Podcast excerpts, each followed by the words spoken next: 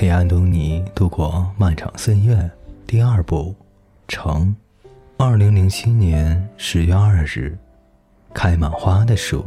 最近又在看《星光大道》，林宥嘉的 O 型嘴和布灵布灵的小屁股迷到不行，每天蹲在视频网站好几个小时看他唱歌，觉得他是很会唱歌的人。很多人都在唱歌，真正会唱的人不多。当然也看别的几个，真的是很不错的节目。然后最近也经常在房间里小声唱歌。那些日子，阴天，如果这都不算爱，爱慕软还在教我开车。一月份的时候，我就可以参加考试了。不过是因为现在我拿到了 L 牌，所以只要他坐在副驾驶，我就可以合法开车。这几天车似乎出了问题。每次开出一公里以后，温度就高达九十多度。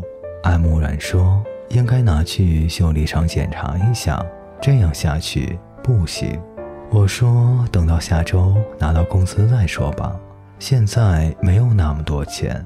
反正最近我们也只是在家门口开。”萨莉生日，我们准备去郊区看荷兰花展。因为艾慕软和我收拾东西太慢了，我们错过了火车，在火车站查时刻表，下一辆要等一个小时。如果再加上换乘，我们估计要很晚才能到达那里。萨利、安慕软、基德曼和我，我们四个站在站台上，不知道要怎么办。后来我说，干脆开车去二区的车站吧。那里每十五分钟都会有车。艾姆软问：“要开大概八公里，车子可以吗？”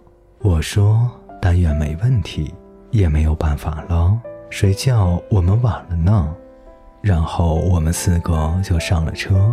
艾姆软开车，果然不到两公里的时候，车子的温度表就达到了头。勉勉强强的开到了。去看郁金香展览。泰斯勒农场主人泰斯勒家族是荷兰移民，第一代主人夫妇在二战爆发前夕移民澳大利亚，并种植从欧洲带来的郁金香、水仙等各色花卉。一九五四年，庄园正式向公众开放，一年一度的泰勒斯郁金香节也由此诞生。参观者需要交小额的入场费。而这些收入全部捐赠给红十字协会。至今，泰勒斯郁金香节已经将超过十万澳元的收入捐给了红十字协会和其他慈善机构。来到农场，就能看到一棵高达二十米的大树，上面是一坨坨粉色的花，在茂盛的盛开着。我想，将来如果有天尝试写小说，会写一个男生。他总是和开满花的树合照，他不笑也不悲伤，他只是笔挺地站在那里。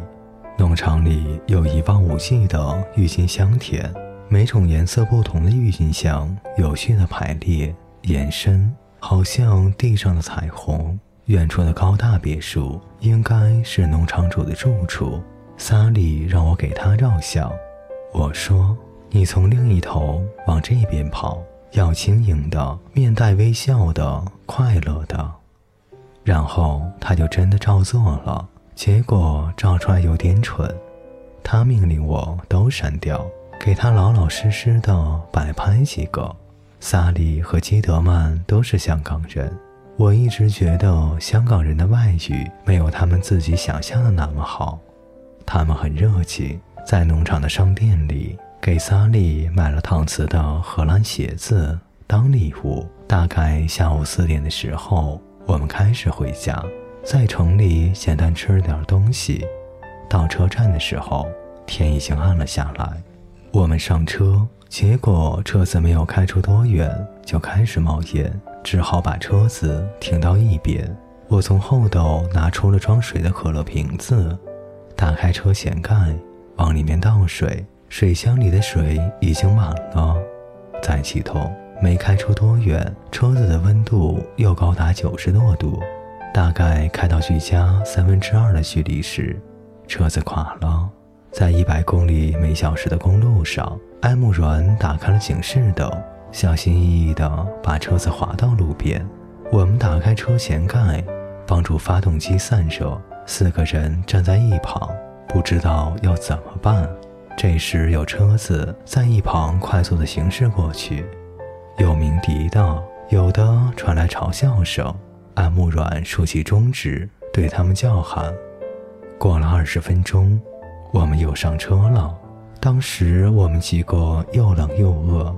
我和艾慕软说：“不用管车了，只要我们能到家，你怎么开都行。”艾慕软说：“我就爱你这种态度。”我们几个又胆战心惊地坐上了车，提心吊胆地坐着。最后，在距离学生公寓大概一公里的森林边，车子终于停火，再也打不着了。艾姆转把钥匙拔了下来，明天就要拖车来吧。现在我们什么都做不了。当时我没怎么太担心车子，只是开心。最后终于到家了，回去以后。还睡得很好。